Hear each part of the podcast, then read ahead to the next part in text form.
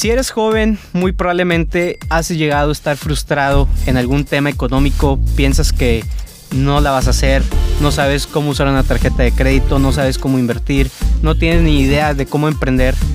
Y bueno, el día de hoy vamos a resolver varias de sus dudas.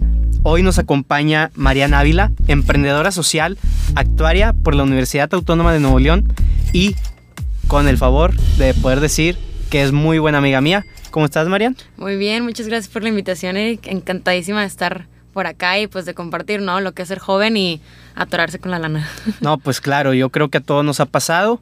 Y bueno, pues sean bienvenidos a un nuevo episodio de Mi Doctor Financiero y vamos a arrancar. Marian, yo sé que es muy complicado para nosotros los jóvenes hoy en día, eh, pues tener acceso a una inclusión financiera, ¿no?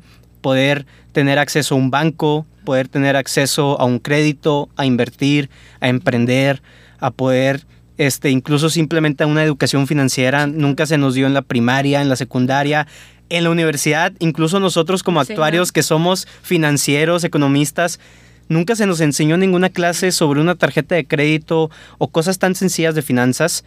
Y creo que es complicado. No sé qué es lo que tú piensas al respecto eh, de todos estos temas de los jóvenes, del acercamiento que tienen en la inclusión financiera. Sí, eh, en algún momento escuché que la educación financiera es como la temas de higiene, ¿no? Es algo que uno uno ves, pero que no se habla. Nadie más que en tu casa te dicen que te tienes que bañar, ¿no? Claro. Este, y, y el tema de finanzas es lo mismo. Eh, yo lo escuché en este tema de mujeres. Las mujeres históricamente, eh, pues no, no podíamos ser dueñas de cosas, no podíamos tener una cuenta en el banco. Y entonces cuando empezamos a hablar de educación financiera, empezábamos a hablar de las mujeres accediendo a tener una cuenta de banco. Pero hay mucho más allá de abrir una cuenta de banco. Eh, no quiero ser eh, dueña de, de mi dinero, de mi cuenta de banco y todo, si no sé usarlo. Y, cuando empezamos a hablar de esto de ser mujer y, tener esta cuenta de banco, me empecé a dar cuenta que pues también nos pasa con los hombres. O sea, es un tema, es un tema generacional y todos. O sea, ni las personas con más dinero del mundo eh, alguien les dio educación financiera. Y tú lo dijiste ahorita, somos actuarios, llevamos, eh, estuvimos cuatro años y medio en la universidad hablando de mates financieras y que el retiro y que las afores y un millón de cosas y nadie se paró a enseñarme cómo usar una tarjeta de crédito. Y creo que es el uno a uno de, de la educación financiera. Eso y los gastos hormiga, ¿no? Eh, y entonces es, es horrible que cuando eres una persona joven eres, eres vulnerable a las instituciones financieras, la verdad que sí. Y antes del podcast comentábamos de esto de las tarjetas de crédito. Eh, vamos a hablar mal de bancos, de Santander, Sí, por ejemplo, claro. que es uno de estos tiburones de tarjetas de crédito. Y cuando tienes una tarjeta universitaria, que es la, la más común de Santander, te ofrecen esta tarjeta de crédito con una línea de crédito súper chiquita. Y, y pues te la ofrecen así de, de sácala ya y no te explican ni qué es tu fecha de corte, ni qué es tu fecha de pago, ni qué es la, la Ni el CAT, ni nada. Nada, nada, nada, no sabes nada. Y, y años después me doy cuenta que el CAT que tenía esta tarjeta es el 98. Wow, es un abuso horrible. Y Que para lo que no nos entienden, ¿nos podrías explicar qué es el CAT? pues es el costo anual total de tu, de tu tarjeta y es eh, todo esto de intereses, anualidad, todo, todo junto y es más o menos cómo medimos qué tanto te da ¿Qué la tanto, tarjeta. qué tanto pagas, no? ¿Qué por, tanto por- pagas? por utilizar el dinero prestado del banco. O Exacto. sea, de hecho, nunca nos, ni siquiera nos dicen que el dinero de una tarjeta de crédito es dinero prestado. No es un, no es un dinero extra, Sí, ¿no? no es un dinero que nos están regalando, no es un dinero eh, como si fuera un, una- un pago de nómina más. Sí, O sea, y, ese es, y, y ese es el error. Pensamos que es un extra. La verdad es que yo mi primera tarjeta de crédito dije, ah, tengo cuatro mil pesos al mes extra de lo que ya tengo. Y, y dale con todo, ¿no? Y Llega la fecha de corte y de pago, es donde hay exactamente. Y después sube y sube, sube. Y las tarjetas de crédito, no sé, tienen. O sea, es, eh, es horrible. Y por ejemplo, están estas como formas más millennial, como, no si has escuchado de Quesky. Es una... Me imagino que ha de ser como un banco tipo A-Banco. Es, es que ni siquiera es un banco, es esta como institución financiera, que la verdad es que ahí me falla cuál es el nombre, que te ofrecen pagos a créditos en ciertos lugares, pero sin tarjeta de crédito. Y es lo mismo, ¿no? Pero tú vas y pagas en el Oxxo. Y es, se vende como Ah, esta sí. de, ¿sí? Sí, sí, se vende como esta de inclusión financiera de, ay, aunque no tengas tarjeta de crédito, puedes acceder a pagos con parcialidades. Pero con los intereses, que No, brutos. horribles, horribles, horribles, horribles. O sea, no, no, no, no puede ser. Y, y pues es un Pues abuso. Sí, no, pues de hecho, mucha, muchas personas, su primer tarjeta de crédito, su primer crédito en, en sí es No sé si te tocó a ti en CNA, de que, Que- ofrecían ahí sí. como tarjetas de crédito para Sí, poder sí. comprar en la tienda. O sea, esas son las oportunidades que los jóvenes tienen para la exposición a un Exacto. crédito, ¿no? A- para poder estar cerca del sistema financiero, ¿no? Exacto. Formal.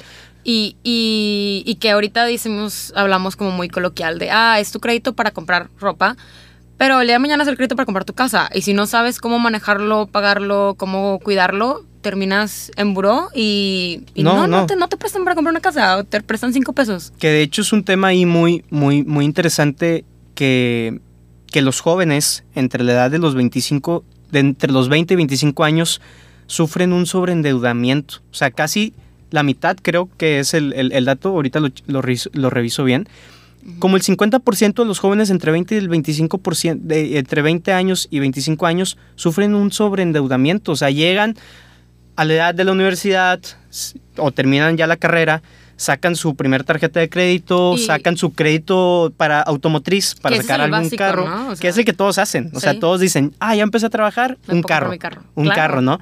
Pero lo que no saben es de que van a estar 5, 6 años, 8, 7 años pagando 5 mil, 6 mil, 7 mil pesos mensuales Sí, y, y- que el carro le sube el doble del precio. Casi. Sí, yo nunca, la verdad es que siempre, o sea, cuando compré mi primer carro, eh, me puse a investigar y fue como, como buena actuaria, me puse a, ah, ¿cuánto voy a pagar si lo pago a tantos años, a Lo tantos... amortizaste, lo querías amortizar. Ajá, lo quise amortizar y, y ¿qué rollo? O sea, pagas, terminas pagando el doble del carro, mejor me compro dos carros, o sea, Sí. tipo, no, no, no, pero, pero no hay otra forma de que compres un carro, digo, a menos que tengas eh, tus millones guardados, Sí, que claro. compres un carro si no es con un préstamo de este tipo. Y que, a ver, también hay que entender que las tarjetas de crédito no son malas, los créditos no, son, de malos. hecho son buenísimas. o Son sea, buenísimos. buenísimas. Es un arma de doble filo. O sea, si lo sabes usar, una tarjeta de crédito o cualquier tipo de crédito puede ser realmente muy beneficioso. O sea, si lo ves en, en el ejemplo de, de un, tra- de un emprendimiento, Ujú. Tú pedir un crédito es poder darte la oportunidad de comprar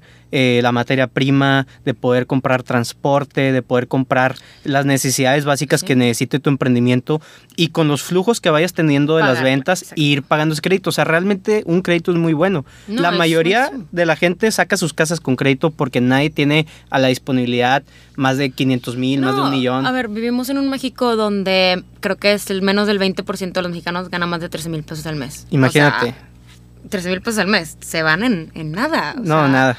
Y, y recién egresado, menos los ganas. O sea, no, no, no. Y entonces, sí es importante conocer para poderle sacar provecho a este tipo de cosas. Y, por ejemplo, bancos eh, Millennial o Gen Z como BBVA, ¿no? Que tienen todo esto de que les puedes sacar el provecho al máximo porque te avisan cuáles, cuáles son tus intereses, cuántos intereses vas a pagar. Y ya ves tú y dices, ¿sabes que este mes no lo puedo pagar?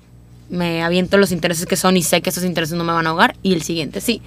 Y, y tienen todas estas herramientas, como por ejemplo, BBVA tiene este que es tu, algo así como mi doctor financiero, es tu salud de, Ajá. salud financiera creo que se llama, y es una parte en, en- en la aplicación donde te pone una ruedita y te pone este mes gastaste tanto en Ubers, comidas, Uber Eats, etcétera. Sí, o sea, te desglosa todo, te ¿no? desglosa todo. Y entonces ya ves tú que cuando tu ruedita tiene un gran pedazo de servicios como Uber y Uber Eats, y te Te das- asustas. o sea, sí, te das cuenta en que, oye, me estoy gastando tanto dinero en gastos hormigas o en cosas que no debería estar gastando y, tanto. y te está comiendo y, y por culpa de eso eh, no vas a poder comprar tu casa mañana. Por culpa de eso no pudiste ahorrar para comprar tu coche mañana. O sea, Que es bien importante enter- entender que si eres joven, necesitas ya sacar una tarjeta de crédito, pero para poder el día de mañana tener acceso a un crédito hipotecario, automotriz, a un crédito donde te puedan checar en tu buró de crédito Y este y que tengas el visto bueno para poder obtenerlo. o sea, realmente claro. las tarjetas de crédito no son malas,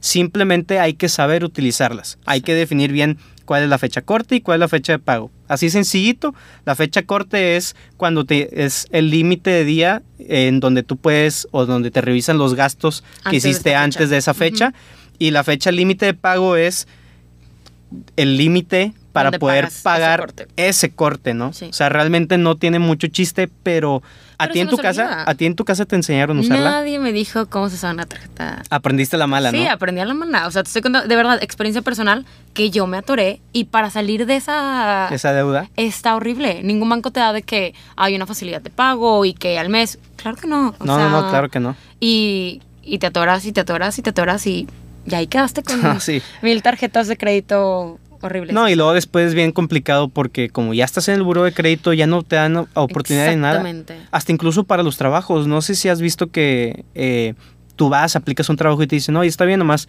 necesitamos checar tu buro de crédito. Sí. Y creo que y aquí para el, para el podcast y para los que nos escuchan, el buro de crédito no es algo malo. Es simplemente esta lista donde le van a contar a quien sea que pregunte por ti eh, qué tanto pagas, si no pagas y cuenta todo. Desde si estás pagando tu celular al mes, eh, tu Telcel, tu Sí. AT&T, lo que tú quieras, hasta... El sí. gimnasio, ¿no? El gimnasio cuenta. Yo sea, tengo varios amigos que están en buro de crédito porque, por, SmartFit. SmartFit, Sí, porque por- ya no pagaron. No, porque SmartFit, te sales de SmartFit y cuando contratas creo que la Black, que es la que es un año, aunque te salgas a mitad de año, te cobra los siguientes seis meses. Y pues. O sea, te hace súper fácil no pagarlos, pero el día que quieras sacar el crédito de carro van a decir, ay, no pago. sí, no gimnasio". pagaste SmartFit y... Y si no pagaste 600 pesos al mes, que creo que es lo que cuesta SmartFit, pues cómo te va a decir eh, la agencia de autos que vas a pagar los 3 mil al mes. Aunque los tengas, no te van a creer que los vas a poder pagar. Sí, la, la verdad es de que estar en el buro de crédito, o sea, es tanto para bien, tanto para mal. Sí, simplemente el buro de crédito indica qué, qué tan, o sea, tu aprobación, tu Sí, tu porcentaje. facilidad de pago. tu facilidad de como- pago. Sí. Entonces, pues hay que empezar a generar este crédito. Pero bueno, pasando a otro tema, porque yo creo que las tarjetas de crédito sí es un súper temazo. o sea, no, y hay que abrir un, un buen curso de eso. Porque, sí, porque realmente, a ver, mi papá sigue sin saber usarla. y, es alguien que tiene laborando y estando en el sistema financiero Sí, hace- formal. Desde de hace años. años, ¿no? Todavía nosotros nos la perdonan, pero.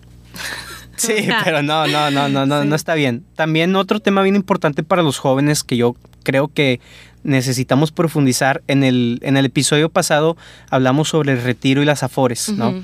Que es un tema que muchos siguen sin entender, Ujú. que sobre todo Aquí los presentes. jóvenes, aquí presentes, que sobre todo los jóvenes necesitamos darles un, darle un hincapié, porque ya no estamos en la misma ley de retiro que nuestros padres, nuestros tíos, nuestros abuelos, y se vuelve, se vuelve algo muy complicado, ¿no?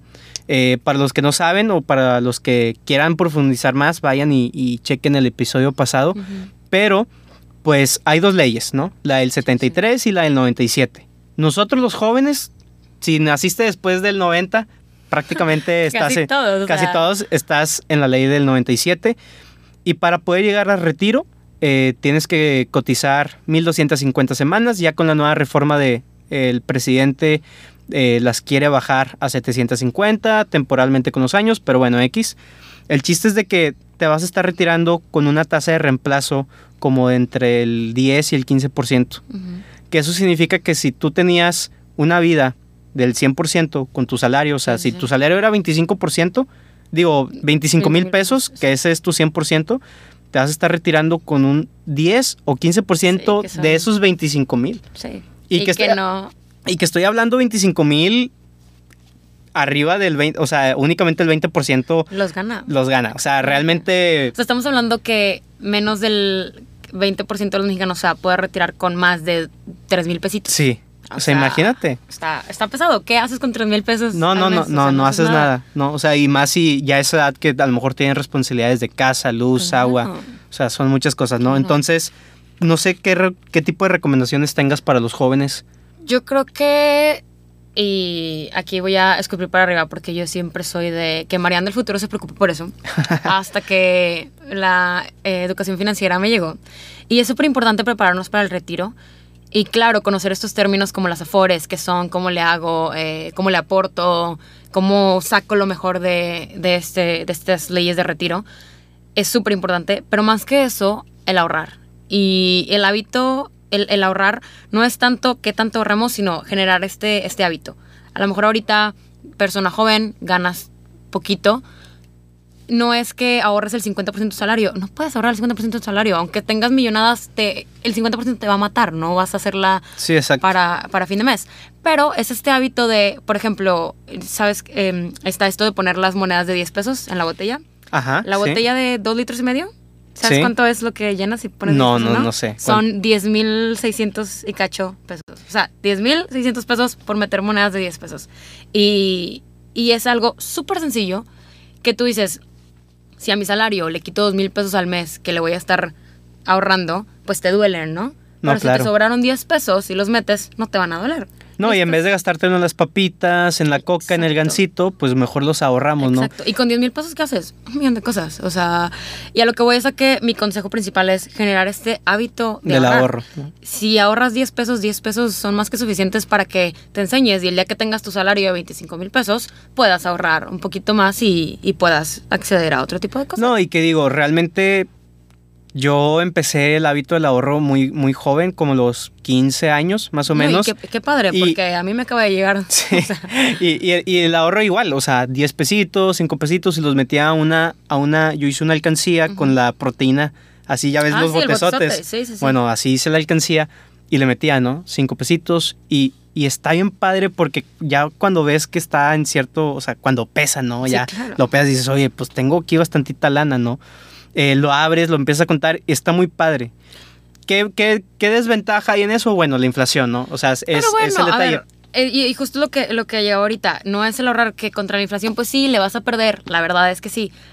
Pero aquí es, es el hábito. Es el hábito. Es el hábito de, de- de estar ahorrando. Porque el día de hoy vas a empezar ahorrando 10 pesitos en una alcancía y mañana si sigues con el hábito los vas a ahorrar en, en el sistema financiero formal. Y, ¿no? Ajá, y el día de mañana accedes a tasas que, que vayan... Que ahora te den dinero, ¿no? Exactamente, y por ejemplo, aprender que existen estos, eh, estas herramientas, como, y lo decía ahorita, las apps de BBVA, BBVA tiene para invertir ahí mismo y ahí te explican... eh, Los pasos. Sí, creo que desde 500 pesos puedes invertir y, y te explican las tasas y no nada más es, ah, es una tasa del tanto, no es... En un mes vas a tener 510 pesitos. Sí. Y ya dices, Sí, ah, te hacen toda la ya- planeación, ¿no? Ya, ya me suena más, ¿no? Y, y es súper importante esto, generar el hábito y conocer las herramientas de ahorro. Que ahorita es eh, tu botella con 10 pesos, como lo decías, tu bote de proteína, y el día de mañana es una tarjeta. Y entonces, Sí, pues claro.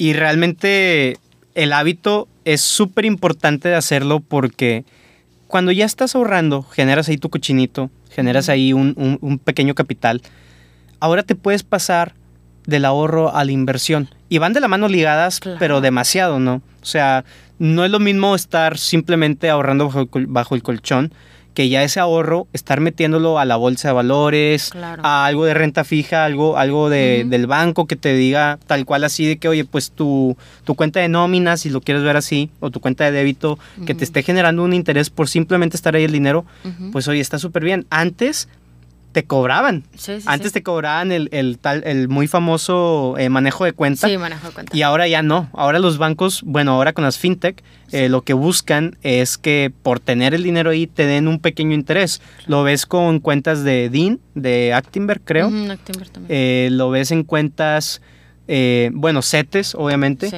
Lo ves como en, en Mercado Creo que Pago. Eibanco, E Banco también tiene. sí. O sea, realmente ya ahorita hay muchas opciones que te dan este, este beneficio. Ahora como tipo Rappi que te da cashback ah, en sí, compras. también. Y que Rappi justo tiene una tarjeta de crédito que te da cashback. Sí, sí, sí. Está. Entonces, o sea, está, o sea, la verdad es de que hoy en día ya es más fácil acceder y los jóvenes sobre todo necesitamos ya empezar a hacerlo.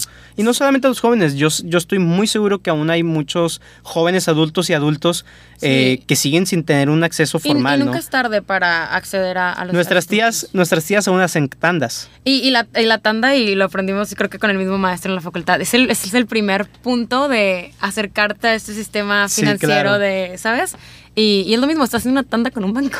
Es lo mismo, literal. Este, sí, y, y con la, cuando te llega la tanda, compras algo que tenías en mente, ¿no? Claro. Y es buenísimo. Y ahora pasando el tema de que, ok, ya el joven ya se acercó a las tarjetas de crédito, ya se está acercando a los bancos, eh, ya, estás, ya se dio cuenta que el retiro pues no le va a alcanzar, que necesita empezar a hacer cosas. eh, yo sé que tú, eh, muy afortunadamente, y digo, por tu esfuerzo, ganaste el Shark Tank universitario. Sí. Eh, no sé si nos puedas contar un poco de eso y qué le recomiendas a los jóvenes para empezar a, em- a- emprender, ¿no? O sea, qué es lo que deben de hacer para buscar distintas fuentes de ingresos aparte de su trabajo o de lo que estén haciendo hoy en día, ¿no? Sí, yo creo que siempre hablamos de emprendimiento y hablamos de este mindset de emprendedor. Eh, y ahorita aterrizándolo mucho al podcast en el tema financiero, creo que mi primer consejo sería entender finanzas personales y luego entender cómo conectarlas con tu, El emprendimiento. con tu emprendimiento. Ahí está la frase de con, con una gran... ¿Cómo es la frase de Spider-Man? Ah, con un gran poder conlleva una, gran responsabilidad. Bueno, esta frase, pero entre más dinero entre a tu empresa, pues más responsabilidades tienes y más eh, eh, formas de regarla hay. Más se te va a revolver, más... Eh, y menos cuando, cuando estás emprendiendo en chiquito. que bueno, ningún emprendimiento. Suelen suceder ese tipo de errores, ¿no? Sí, creo que mi primer error fue confundir el dinero personal con el dinero de, del Ay, claro, eso es algo súper complicado. Ajá, y y claro que lo vas a hacer porque tu emprendimiento, bueno, cuando eres la única trabajando en tu emprendimiento, pues obvio, tu dinero personal es tu dinero de tu emprendimiento, pero sí hay que hacer una, una distinción. Y esto pasa cuando tienes educación financiera y cuando entiendes todo esto de ingresos, egresos. Ni siquiera, ni siquiera te estoy hablando de, de, un presupuesto enorme de una empresa con... Un cash flow así súper bañado, ¿no? Simplemente es cuánto vendes, eh, cuánto estás vendiendo, de eso que estás vendiendo, cuánto estás ganando y cuánto te está costando hacer tu producto, ¿no? Y es un ejercicio súper sencillo que no nos sentamos a hacer los emprendedores. La verdad es que podrás confesar que tampoco lo hiciste en un principio. No, no, no, claro que no. O sea, de hecho, tú empiezas y a cómo va la marcha, ¿no? Exactamente. Y, es bueno, o sea, realmente sí, o sea, está bien empezar así y todo, pero hay ser súper valiente para empezar así. Sí, o sea, hay, cierto punto en donde sí necesitas sentarte y poder empezar a, darle ese seguimiento financiero, pero de una manera, y, y, es lo que les comentaba, no a lo mejor no profesional, pero sí al menos eh, formal. o sea, darle una formalidad. Un Excel. Un Excel sencillo. que para los que a lo mejor no saben utilizar Excel y así, o sea, realmente no es más que en una columna ingresos, en otra gastos y en otra costos. Y ya, restar y sumar. Y, ajá, y es algo súper sencillo. Que en, que en cualquier video de YouTube te explican, ¿no? O sea, hay mil un, financiero se avienta Sí, un, de hecho ahí hay un, hay un presupuesto y una plantilla de Excel gratuita, gratuita para el que guste, ahí se las mandamos. El que comente, le mandamos ahí la, la, plantilla de Excel. Sí, no, y es, es algo que te ayuda a darle la estructura a lo que estás haciendo. Y eso es súper importante, planear y estructurar lo que, lo que estás haciendo. Y sobre todo cuando, ahorita que decías formal, cuando estás tratando de escalar tu emprendimiento. Porque pues tu emprendimiento se va a quedar como un carrito de lotes hasta que no veas cuánto te sale hacer ese carrito de lotes para que puedas tener 20 carritos más. O sea, es pues es hacerlo crecer, ¿no? Y, y no lo puedes hacer crecer si no sabes. Si no sabes finanzas, ¿no? Si no sabes finanzas. Entonces, no importa si eres músico, si vendes elotes, si haces servicios, si lo que sea, ¿no? O sea, necesitas, finanzas, para todo, ¿no? Hasta si no trabajas. A ver, el, el, más, el más claro ejemplo de las mujeres en finanzas son las amas de casa. Mm, antes eres este tema de... Que es un trabajo no pagado, ¿no? Es un trabajo no pagado, pero que te tocaba administrar todo desde que si había dinero o si no había dinero, administrar la comida para que te aguantara toda la semana o, lo que sea. Y entonces este hábito de administrar y, de las finanzas, ¿no? Que eso son administrar dinero, pues es súper importante. Sí, o sea, administrar no solamente es el billete, ¿no? Sino los recursos, es, es, administrar todo, ¿no? Claro. Y, y también ya después otras herramientas más formales, como por ejemplo valorar tu, valorar tu empresa, ¿no? Esto de participar en el, en el Shark Tank de la uni, eh, a ver, actuaría y todo lo que tú quieras, pero no sabía ponerme a evaluar una empresa, una empresa. que no, o sea, sí, en la clase las veíamos como, ah, aquí está, evalúala, pero te daban un chorro de información. ¿Cómo evalúo mi propia empresa? Si no tengo... Sí, si no hay datos históricos, no, no, hay ventas, no hay... Exactamente, este o sea, ¿cómo te digo cuánto vale el proyecto que estoy haciendo y que sí ya tenemos pues ciertos Sí, haces una evaluación financiera, haces este proyecciones, haces todo este tipo de cosas. Pero entonces este tema de pues sí, cuánto te, o sea, si tú me vas a invertir, en cuánto te la puedo vender y cuánto me sale vendértela sin regalártela y cuánto Sí, para llegar a un acuerdo, ¿no? Exactamente. Y entonces este poder de negociación no lo vas a tener si no, si no sabes finanzas. Si no sabes finanzas, exactamente. Sí, o sea, muy lamentablemente para todos, eh, digo, todos en cualquier ahí fiesta que tengan ahí con sus cuates, con sus amigos, dicen, oye, vamos a abrir un negocio y esto y el otro, de lo que sea. Para todos esos proyectos ocupas finanzas, ¿no? Claro, claro, claro. Y, y, realmente, eh, ¿algún otro consejo, o sea, específicamente hablando del, del, emprendimiento, qué otro consejo puedas dar, pero para acercarse a, ese, eh, a esa educación financiera? O sea, ¿qué, qué es a, dónde tienen que ver, es, hacia dónde tienen que apuntar sus objetivos para aprender esto? Yo creo que mi primer eh, consejo es asesorarte. Ahora, asesorarte puede ser muy caro. Hay, existen las consultoras que cobran carísimo y ahí está mi doctor financiero que también te pueden asesorar. pero a veces esto es, es complicado. Entonces, eh, si tu opción, si tu primera opción no es asesorarte porque no cuentas con el capital para hacerlo, etcétera, cualquiera que sea tus razones, estamos en esta área digital donde el e-learning está ahí y es gratuito. La mayoría de, de estos cursos son gratuitos, muchas empresas los están dando y, y pues están al alcance de tu teléfono. Si cinco Sí. minutos te avientas jugando Clash, cinco minutos te Claro. puedes aventar este, Viendo, un video, no un tutorial. De hecho, eh, dándote un ejemplo eh, mío, o sea, muy personal, aquí eh, mis compañeros junto conmigo, eh, pues nosotros somos financieros, ¿no? O sea, nosotros no sabemos armar un video, nosotros no sabemos editar, nosotros no sabíamos ese tipo de cosas, pero el giro de, de lo que hacemos, pues nos exigía hacerlo. O sea, a lo mejor sabíamos la parte financiera, la de planeación y todo, pero ya proyectarlo, pues no sabemos. Y ahora nos, fue nuestro, o sea, ahora nosotros tuvimos que irnos hacia, hacia el marketing, hacia todas esas cosas ¿Y qué hiciste? para aprenderlo. Ver videos de YouTube. Ver videos Porque de YouTube. asesorarte te sale muy caro. Sí, no, claro. O sea, oye, te puedes hacer videos de cómo editar en Premiere, cómo descargar Premiere gratis. Deja este, tú, te y puedes hacer video de todo. el día de mañana. Sí, no, y, y te es con la práctica, ¿no? Pero, Sí. pero es definitivamente es eso. Entonces, si tú eres músico, si tú eres chef, si tú eres eh, constructor, lo que sea, Lo que seas. necesitas hacer eso, ¿no? O sea, irte a ver tutoriales, ir a, a aprender, ¿no? Y no tenerle miedo, porque creo que se nos hace muy fácil, por ejemplo, nosotros que somos financieros y, y este tema lo sabemos, se nos hace muy fácil de que, ah, sí, marketing, no, hombre, sí lo aprendo con un video de YouTube. Pero ya cuando hablamos de dinero, eh, hay, hay un miedo. A ver, la verdad es que a mí me da miedo quedarme sin el... Sin el- capital, sin ¿no? capital, Perder el dinero. Exactamente. Pero pues también se vale no tenerle miedo al riesgo y, y ver estos videos y decirse, ¿sabes qué? Sí puedo, ¿no? O sea, tampoco te digo que te avientes ciegamente y, y te quieras... eh, No, sí. aventar una carrera, ¿no? O algo. Sí, no, pero pues puedes... No, y que yo creo que es necesario porque el día de mañana, aunque no conozcas nada y vas y te asesoras, pues no hay nada mejor que llegar con el asesor o el experto y saber de lo que está hablando. Claro. Porque luego viene el día de mañana y nos dice, no, es que no salió la cotización por tal costo, gasto, tal cosa, y no sabes de lo que está hablando. Y le dices, ah, no, pues sí, lo que tú digas. Pero no, hay que y- entenderlo. Y como emprendedor, nadie como tú para conocer tu negocio y conocer No, lo exacto. que estás haciendo. Entonces, sí, un asesor te va a ayudar y te va a asesorar a que puedas tener esa estructura financiera, pero necesitas saber de lo que está hablando. Y eso solo lo encuentras educándote sobre el tema, la verdad. Claro. Oye, y dándole un giro ahorita a la, a la- a la conversación, ya que hablamos que los jóvenes, eh, el- o sea, la cuestión del ahorro, la cuestión de retiro, eh, los créditos, Ujú.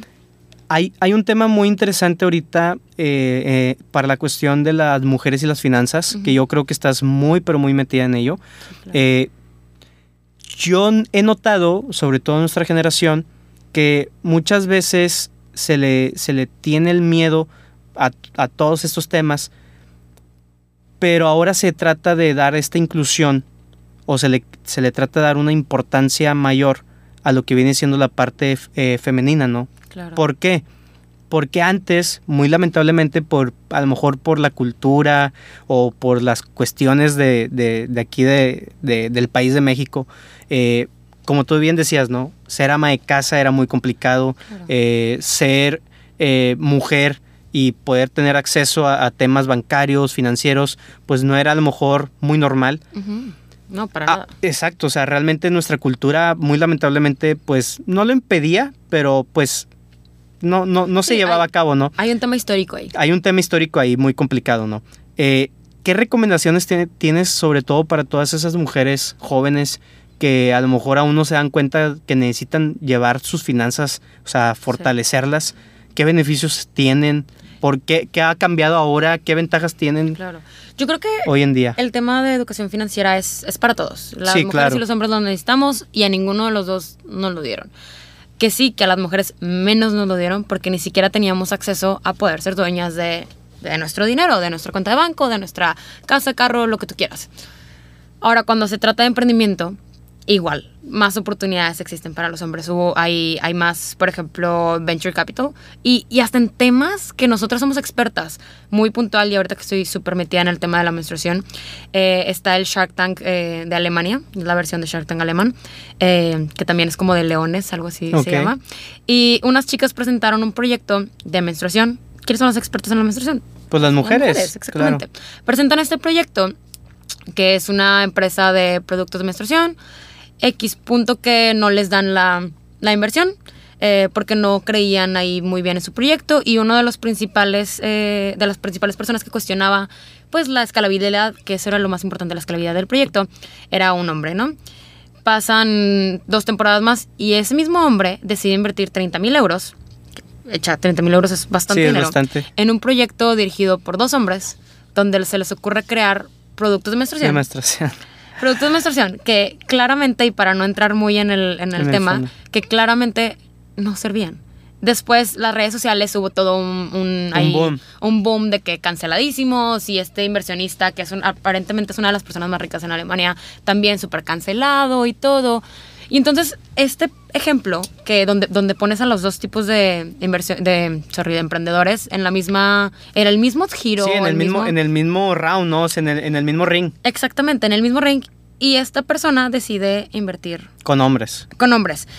Eh, y después investigando más el tema, encuentro que del venture capital dado a equipos de emprendedores, solamente el 5%, eh, arriba de, de un millón de, de dólares, millón se de entregó a equipos, ni siquiera que estaban liderados por mujeres, que tenían una mujer en el equipo frente a al, al 30% del, del total de Venture Capital que se dio a equipos liderados, eh, que, que tenían más Sí. hombres en el... Que, que Venture Capital es, es el, las inversiones con riesgo, ¿no? O sea, a emprendedores o, o startups, Startups, sí. startups que, que apenas van a, a- a crecer o que apenas van a, a- a dar Sí, que, su no, negocio. que como decíamos ahorita, no tiene histórico para que no evaluarlo. en histórico, ese es el Venture Capital, ¿no? Ajá, y entonces te encuentras esto y, y te alarmas, o sea, ¿qué nos hace O sea, ¿qué está pasando, no? Ajá, porque en teoría el 46% de las personas en finanzas son mujeres, o sea, es casi la mitad, estamos, estamos en, la, en la misma balanza.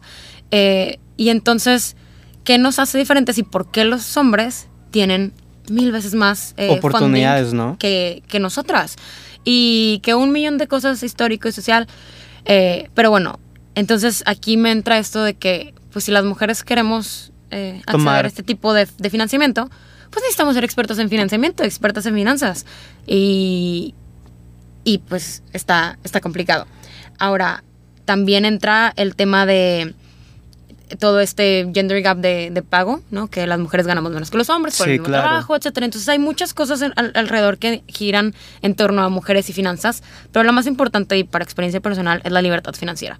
Tener libertad financiera, seas hombre o mujer, es maravilloso. O sea, yo creo que el día que, que pude tener mi libertad financiera, que yo me pagaba, yo me compraba, yo decidía, yo todo, eh, pues no pude ser feliz, pero, o sea, sí pude ser feliz. me, Sí, me dio sí, bastante sí. plenitud. Y entonces como mujer vivir históricamente en este, en este país Con esta México, tipo libertad, pa- vamos a llamarle Sí. así. No, es una libertad, o sea, no le tienes que pedir nada a, A nadie, nadie. exacto. Y, y siempre está esta conversación de, ay, cuando vas a cenar con tu novio, ¿quién paga? Tu novio, tú. Oye, libertad financiera y poder decir de que es que no necesito que nadie me pague la cena porque tengo mi libertad financiera. Es súper empoderante. Y entonces, claro que se me hace súper importante que hombres y mujeres tengamos educación financiera, pero si eres mujer y, y quieres todo este tema de empoderarte, creo que la libertad financiera es uno de los primeros pasos eh, para acceder a ello. Que claro, que ya entran muchas conversaciones de clase y acceso y, y de qué país eres, etcétera. Pero si es, hablando en, en general y generalizando, es, es maravilloso. ¿Y, y qué, qué pasos pueden llegar a hacer las mujeres para poder llegar a esta? Digo, que libertad financiera ni yo la tengo aún. O sea, estamos trabajando en Estamos ello. trabajando en ella, Pero más que libertad financiera es poder decir yo tengo, yo puedo y yo lo hago, ¿no? Exactamente. Como y la canción sobre- de, de esta chica, la de I want it, I got it. Literal, o sea, y poderte comprar, o sea, bajamos en este episodio, eh, te lo comentaba antes del podcast, es, es bajar las finanzas a... a, a- a Sí, a, piso, a la tierra, para que lo enten- entendamos cualquier persona. Exactamente, y, y este tema de, pues, de acceder y que puedas. Entonces, Yo creo que mi primer consejo es, que ya lo hablamos, ¿no? Educarte del tema y todo, pero también entender que más allá de, de aprender a gastar y aprender a ahorrar y aprender a esto, es aprender a tomar control de, de, de tu vida, de lo que haces. El día de mañana te compras casa y cómo lo hiciste a través de una planeación súper importante. Sí, lo que empezaste a hacer a los 17, 18 años es para lo que vas a, o sea, es lo que vas a, vas a ver los frutos a los 30, ¿no? Ya cuando Exactamente. empiezas a tener este tipo de- de, Exactamente. y entonces es súper importante que empecemos a planear. Ni siquiera para el retiro, sino para tu viaje del siguiente año, para tu carro de en dos, Sí, tres años, claro. para cosas tan sencillas como tu titulación. Titularte está caro. Entonces, todo este tipo de planeación es mi primer consejo para las mujeres que estamos en temas financieros. Y el segundo es que no nos rindamos, que hay bastante espacio y, y el ser mujer en finanzas es un arma de doble filo. Hay muchos espacios donde las mujeres entramos. Sí, que buscan, ¿no? A las mujeres, de hecho. A mí me ha Exactamente. tocado mucho que buscan a mujeres porque son más administrativas, tienen más control. Sí, o sea, generalizando, sí. Las mujeres tenemos, eh, creo que hubo un estudio que en algún momento leímos en la materia de riesgos, donde las mujeres eran más cuidadosas respecto al riesgo y entonces por eso el- eh, en cierta empresa buscaban más a Más, mujeres. más perfiles de mujeres, ¿no? Exactamente, porque en general eran súper pla- eh, planeaban muy bien y además pues se cuidaban, ¿no? Sí, sí obtenían las grandes ganancias, pero también se cuidaban de no perder. Sí, claro. Y, y ahora por el otro lado, ¿cuál es el gran problema? ¿Cuál es el Que dices que hay un arma de doble filo. Ah, y el arm- este arma de doble filo es, o sea, en algunos espacios no nos buscan por ser mujeres Ah, o bueno, cuando nos claro. buscan siempre es este tema de, ay, es que... No es pues, bonita no es- o no- así, o no puede, es ¿no? presentable. Sí, y por ejemplo, algo súper fácil respecto a la forma de vestir, ¿no? Los financieros, ¿cómo te los imaginas? Con traje. Mm. Con y corbata. traje, corbata. ¿Cómo te imaginas una financiera? Está... A lo mejor con un vestido, no sé, o sea, es, o sea, poniéndolo en ese ejemplo tan puntual así, Ajá, pero lo que, a lo que voy es a que hay un... Es, es mucho más mm, definido cómo nos imaginamos un hombre financiero y cómo nos imaginamos una mujer financiera. Hay un espectro mucho más grande. Sí, y no. esto que impacte está complicado. o no, sea, y se ve en el, en el, en, o sea, ya en lo laboral, ¿Te das se- cuenta? se- te das cuenta. te das cuenta, ves la oficina y... Ay, o sea, ¿no? Y además, también está este tema de de el techo de cristal y, y todos estos temas que, que competen alrededor de, de ser mujer, pero muy específico en el tema de las finanzas. Y hablamos ahorita de los beneficios. Por ejemplo, están estas incubadoras como Victoria 147, que es una incubadora de emprendedoras, exclusiva de mujeres. Y es pues un beneficio. Ahí es donde entramos nosotras. Sí, pero digo, a- es un beneficio a costa de que en todas las demás oportunidades la mayor parte de los que Exacto. se llevan las, puedes decir, las ganancias o los premios son los hombres, ¿no? Exactamente. Y por ejemplo, justo en el, en el concurso este de la uni, éramos en un equipo conformado De 100% puras mujeres, ¿no? Ajá. Y para nosotras fue súper importante ganar por este tema también de no puede ser que solamente haya un equipo con mayoría de mujeres. Cuando muchísimos, la universidad es grandísima, la UNL tiene muchísimas estudiantes. eh, De todas y no- las carreras, o sea, Exactamente. Y no puede ser que no, no hubiera un... O sea, Un tú esperarías de un única- 50... ajá, de o sea, un- ley de grandes números, esperarías un 50-50 de, de, de alumnos mujeres y alumnos hombres, ¿no? Y pues no hubo, ¿no? Entonces, o sea, hubo mayoría hombre. ¿no? Sí, hubo mayoría ¿Y hombres. tú crees, a- a- o sea, a qué crees que se deba esto? ¿Por Yo- qué crees que se deba esto? Yo se lo atribuyo bastante a que a las mujeres nos da miedo eh, no dar el, el ancho a estos temas. Dar ese paso, ¿no? Dar el brinco. Ajá, muchas veces, y hay un estudio de esto y te lo comparto para que se los linques en el podcast, donde eh, muy puntualmente en temas de laborales, cuando a un hombre le faltan ciertos eh, requisitos que están buscando en un puesto, de todas formas aplica. Y las mujeres si no tenemos todos los requisitos, no aplicamos. No aplica. Y es algo súper sencillo, pero que da bastante a decir de qué tanto podemos, ¿no? Sí, o sea, ¿Qué que qué tantas oportunidades pueden llegar a tener, ¿no? Exacto. Y por ejemplo, cuando este tipo de concursos como el, el Shark Tank te avientan cosas como, ah, vas a tener que evaluar tu empresa, y vas a tener que hacer un modelo de negocios, y vas a tener que. O sea, son bastantes cosas en las que tienes que ser experto, experta. Y entonces existe este miedo de, ay, no. De que no, es que tengo A lo mejor el miedo. siguiente año, Sí, el- ajá. y así te la llevas. y así te la llevas y nunca entraste. Entonces, es- está, está complicado, ¿no?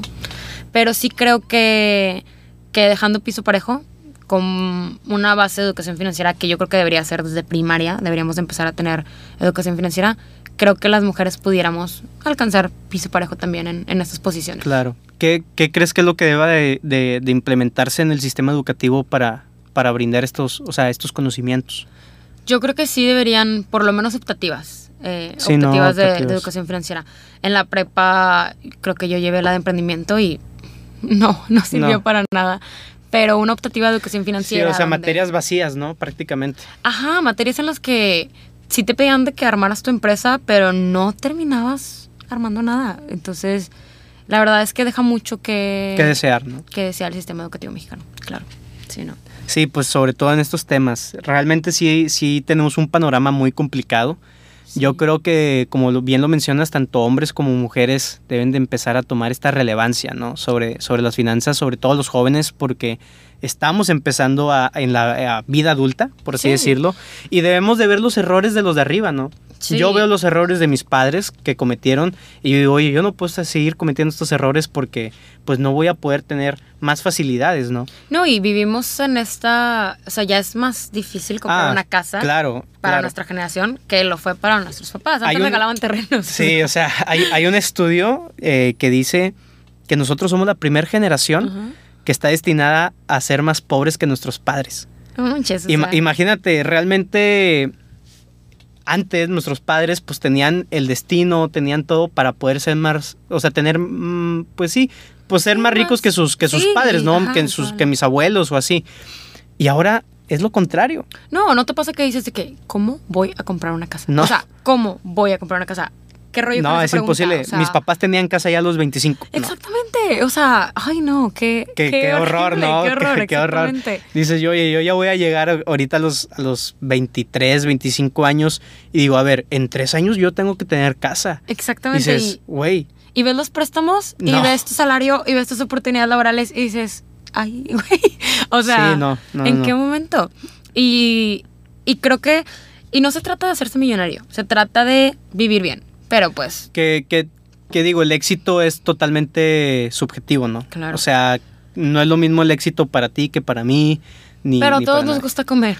Ah, no, y a todos nos gusta vivir bien, tener un techo donde dormir Exactamente. y, y poder darse los lujos, ¿no? Exactamente. Y la verdad es que ahorita nuestra generación nos está tocando complicado. Pero bueno, también somos una generación que tiene acceso a educación financiera. Sí. Y que antes no era... Ya hay más facilidades, ¿no? Ajá, que antes no era un tema. Y entonces ahorita es, pues, aprovechar estas herramientas. O sea, lo que hablamos ahorita, las aplicaciones de banco, sacarles provecho, encontrar y, pues bueno, no que aprovecharte de los bancos, pero sí sacarle No, pues el máximo. es, o sea, si ellos te ofrecen esas herramientas, tú las tomas. Sí, son Pues, instrumentos, o sea, llamamos los instrumentos financieros Sí, y claro. hay que hay que sacarles el provecho a estos instrumentos, hay que hacer que nos hagan crecer, que nos hagan ahorrar, que nos hagan poder comprar. Empoderarnos, ¿no? A nosotros como jóvenes, ¿no? Ya, Claro. ya no tener esa, esta dependencia de nuestros padres o no, tutores, y ¿no? de nadie, o Y sea, nadie. poder libertad financiera. Claro. Que libertad financiera es comprarte tu celular a parcialidades, meses sin intereses, lo que tú quieras, pero completarlo y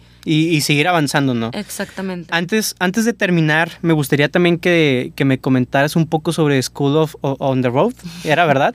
Sí, sí, sí. ¿Aún sigue el proyecto? Sí, es un proyecto de emprendimiento social de educación eh, que hicimos hace tres años. Con la pandemia, pues se fue para abajo y todo, las cosas han cambiado bastante. Tuve entendido que Facebook eh, te dio ahí una Sí, super beca, ¿no? Facebook nos financió hace, sí, hace tres años eh, con una fellowship de 50 mil dólares. Imagínate, Este, 50 mil dólares.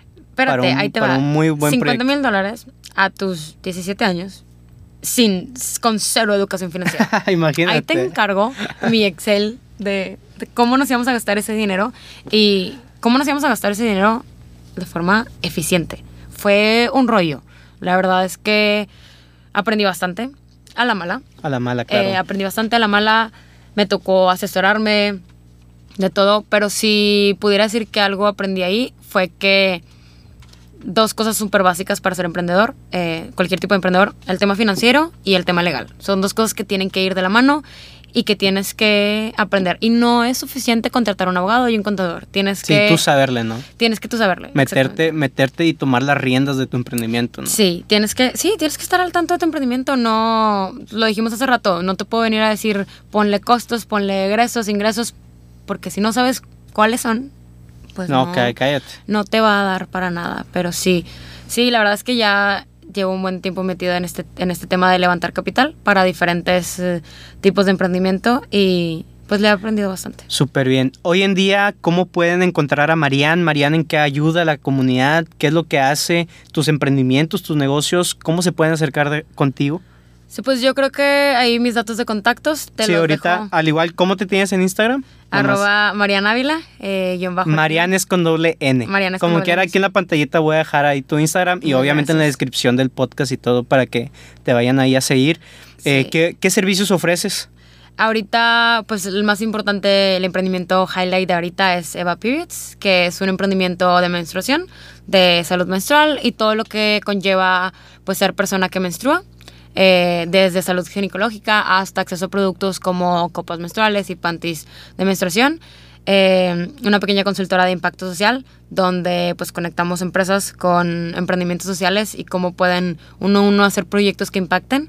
Y yo creo que, ya que estamos terminando, algo súper importante que me encantaría dejarles en el podcast es esto que hay muchas razones para ah, armar una empresa, pero solo hay una buena y es para cambiar el mundo. Excelente, pues mira con qué frase terminamos. Realmente te agradecemos bastante que pues, nos hayas acompañado el día de hoy. Yo sé que tienes una agenda súper apretada ahora con todos estos emprendimientos que traes en la mano. Agradecerte de, de haberte tomado el tiempo, de haber compartido toda esta información porque es súper valiosa para todos los jóvenes que nos están escuchando. Yo creo que yo creo que sí les va a generar ahí un cambio de chip donde oye, güey, ya tengo que hacer algo, ¿no? Sí. Porque si no hacemos hoy lo que buscamos el día de mañana, pues nunca, ¿no? Sí. Y, y- y hay que dejar bien en claro que nadie, nadie se va a fijar por ti. Más que tus Sí. padres, ¿no? Y si es que tus y a padres. ver, sí, Y a ver porque qué- cada quien, sí, sí, entonces realmente es complicado, hay que tomar acción, chavos. Incluso no nomás los chavos, sino también los a- eh, adultos. Sí, nunca es tarde. Nunca es tarde para hacerlo. Agradecerte, no sé si gustes agregar algo más. Nada, muchas gracias por invitarme. Eh, de verdad que aquí la plática buenísima y, y pues sí, encantadísima de ser parte, de que me escuchen y pues bueno, ¿qué más me queda que decirles que esperamos sigan estos consejos? Porque sí, es muy importante Son súper importantes, ¿no? educarse financieramente. Pues espero y todos puedan emprender, tomar las riendas de sus finanzas y nos estamos escuchando próximamente en un nuevo episodio. Muchas gracias a todos.